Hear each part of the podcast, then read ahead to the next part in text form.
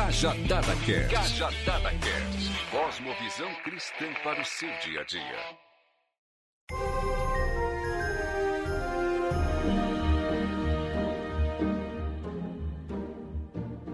Fala pessoal, bom dia, boa tarde ou boa noite. Estou aqui mais uma vez, eu, Paulo Silas Obred, me chame como você achar melhor, em um Cajadada Pocket. Hoje, em especial, nós vamos dar início aí a alguns pocketzinhos sobre Natal. A data é propícia, nós estamos na semana que antecede o Natal para poder falar sobre a boa nova no nascimento de Jesus. Então, você pode procurar um lugar confortável, se ajeitar aí por alguns poucos minutos, né? Os pockets são episódios mais curtos e bora para mais um Cajadada Pocket.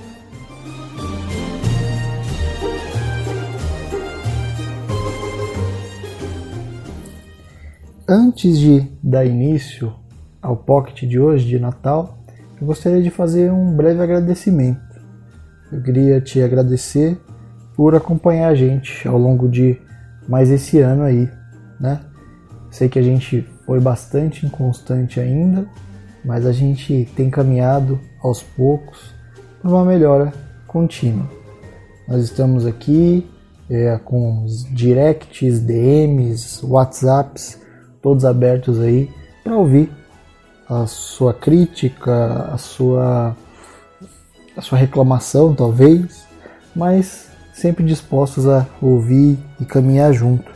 E muito obrigado mais uma vez aí você que dispôs de minutos ao longo desse ano aí ouvindo a gente aqui falando daquilo que Deus tem falado primeiro ao nosso coração e a gente tem partilhado.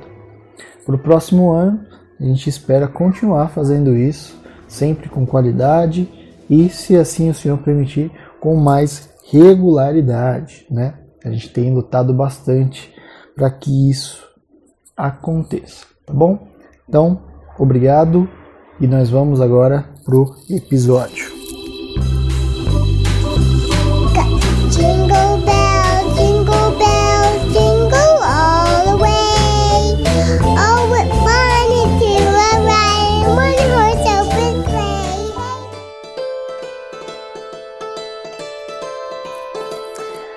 Nesse primeiro pocket de Natal, eu quero falar sobre esperança. Eu acho que é algo essencial a ser dito, a ser lembrado nessa data. E eu separei o texto aqui do profeta Isaías, no capítulo 9, nós vamos ler só dois versículos, o 6 e o 7, tá? E nós vamos meditar aqui em alguns poucos minutos sobre esperança. E diz assim: porque um menino nos nasceu, um filho nos foi dado, e o governo está sobre os seus ombros, e ele será chamado. Maravilhoso Conselheiro, Deus Poderoso, Pai Eterno, Príncipe da Paz. Ele estenderá o seu domínio e haverá paz sem fim sobre o trono de Davi, e sobre o seu reino estabelecido e mantido com justiça e retidão desde agora e para sempre o zelo do Senhor dos Exércitos fará isso. Isaías aqui, ele está falando sobre o menino que nasceria, o menino Jesus, a qual ele já dizia que viria de uma virgem, ao qual Malaquias já havia indicado que nasceria em Belém, o menino Jesus, o Cristo, nosso Senhor e Salvador. E falando sobre esperança, e meditando nesse texto, eu separei coisas importantes aqui para que a gente reflita nesses instantes aqui. O primeiro ponto é que a esperança desse texto, dentro do seu contexto, é para um povo que vinha de diversos exílios, diversos cativeiros, de um histórico de escravidão que por vezes eles passaram por se voltar contra Deus como consequência, enfrentaram dias muito amargos. E Isaías vem lhes trazer essa mensagem do Senhor, falando que viria esse Senhor, esse Salvador, através do nascimento de um menino, e que esse já teria sobre os seus ombros o governo, autoridade e que ele seria o príncipe da paz. Então, era sob essa situação, sob essa circunstância de aflição, de opressão, em que o povo de Israel aqui se encontra aguardando por um libertador. E é interessante que quando nós fazemos a leitura do Novo Testamento, no relato dos evangelhos, nós vemos que eles esperavam por um Jesus político nesse sentido, né, de governança, de poder, autoridade constituída entre as nações. E Jesus, ele vem sim para ser Senhor de tudo e de todos, mas não somente nesse sentido político, ele vem num sentido ainda maior para nosso entendimento. É interessante um adendo ao que nós estamos nos propondo a pensar nesses breves momentos, que aquele que vem em resgate, ele sempre vem de fora a situação, né? É, há poucos dias estava ouvindo a mensagem de um pastor amigo, Neil Saborido, e ele citava um exemplo semelhante a isso, dizendo: se acontece um acidente e ali está alguém acidentado, ferido, ele por si só não tem como prestar socorro para si. É necessário que venha alguém de fora para dentro da situação, né, para ali onde aconteceu o acidente e realize o resgate daquele que necessita. De maneira muito semelhante, o Senhor Deus, perante a nossa situação, perante o nosso estado de pecado e de desgraça, né? entenda desgraça fora da graça, ele vem de fora, adentra a nossa realidade através da natalidade, né, através do nascimento do menino Jesus, para que nós pudéssemos obter a salvação. Então, dessa maneira que Jesus vem para a libertação ali do seu povo, o povo de Israel, e trazendo uma libertação que transcende, né, essa questão de onde nós estamos para a eternidade. Então esse primeiro sentido ele é importante de ser entendido, o sentido de, de que o povo ali, né, o povo judeu, os israelitas, os hebreus aqui, enfim, eles tinham a imagem de, desse Salvador e que ele veio sim nesse sentido também. Então, a esperança deles de ser liberto dessas situações. De maneira muito semelhante, nós vamos à aplicação, a nosso tempo vigente, por assim dizer, de que o nascimento de Jesus ele representa esperança também para nós, porque o texto de Isaías é muito claro no que diz respeito a que todo principado, toda autoridade, toda majestade pertencem a este, este Jesus que é o príncipe da paz. Eu inevitavelmente penso nos dia, no dia a dia, nos nossos dias atuais, que nós, quanto sociedade, quanto pessoas, todos almejamos, né? Sejam os que creem, sejam os incrédulos, buscam por paz. Né? Nós buscamos paz e às vezes nos equivocamos até na maneira como nós a reivindicamos e a buscamos, mas esse não é o assunto para esse pocket em questão.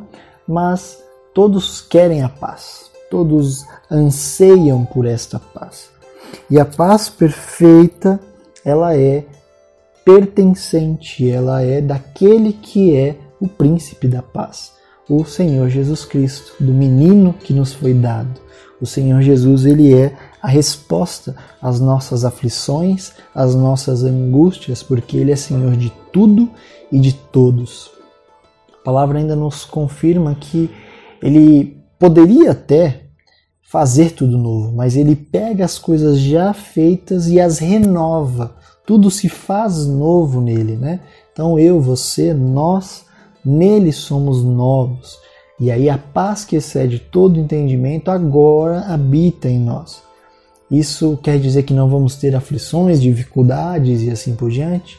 De maneira alguma. Mas, todavia, porém, entretanto, ainda nessas situações, nele nós encontramos a paz. E tendo nele a paz, nós promovemos a paz que é dele. Então nós, no exercício de fazer aquilo que ele nos ensinou na oração do Pai Nosso. Venha a nós o teu reino. Através das nossas vidas, nós levamos o evangelho da paz. Nós levamos as boas novas de salvação nesse Deus bom, compassivo, justo e fiel. Então a mensagem de Natal aos nossos tempos, ela é relevante sim, e ela é necessária para que seja pregada a esperança que há em Jesus Cristo. E aí em dois sentidos aqui, para o reino vindouro, que há de ser inaugurado de maneira plena e completa num lar celestial, onde não haverá dor, não haverá choro, não haverá ranger de dentes, mas também, de certa maneira e parcialmente, já aqui através das nossas vidas. Então, é também importante para os nossos tempos. Então, eu gostaria de desejar para você, para sua família, um Natal cheio de esperança.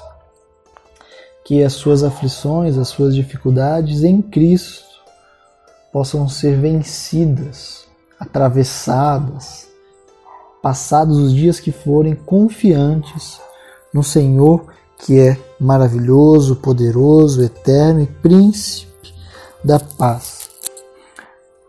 E que você também, além de receber isso, promova isso ao seu redor para com o seu próximo. Eu desejo que isso seja uma verdade, que você tenha uma mesa farta no seu Natal, dentro das possibilidades ao ano atípico que vivemos, né?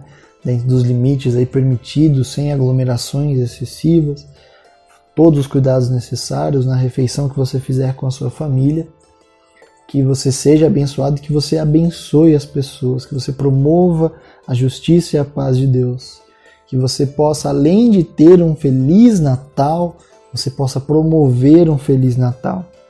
Que além de gozar da esperança, você possa propiciar, que você possa oferecer esperança a todas as nações, ao próximo, ao seu vizinho, ao seu amigo, ao seu colega, e assim sucessivamente. E partindo já para o final aqui, para o encerramento, Isaías nos fala que tudo isso, o zelo do Senhor, em algumas outras versões, vai fazer por amor o Deus Todo-Poderoso, assim o fará. Então, saiba que Deus é fiel para cumprir a sua promessa. E o Natal é essa promessa de esperança. Que você renove as suas energias, renove as suas forças, se coloque aos pés do Senhor e se lembre que o Natal é mais do que receber, presentes ou graça ou esperança, mas também está em compartilhar, está em dar, está em levar a esperança que um dia recebemos. Saiba que esse é o sentido correto da comemoração natalina. Que Jesus possa nascer na sua vida, no seu coração, hoje e sempre. Fica com Deus, até mais. Um abraço.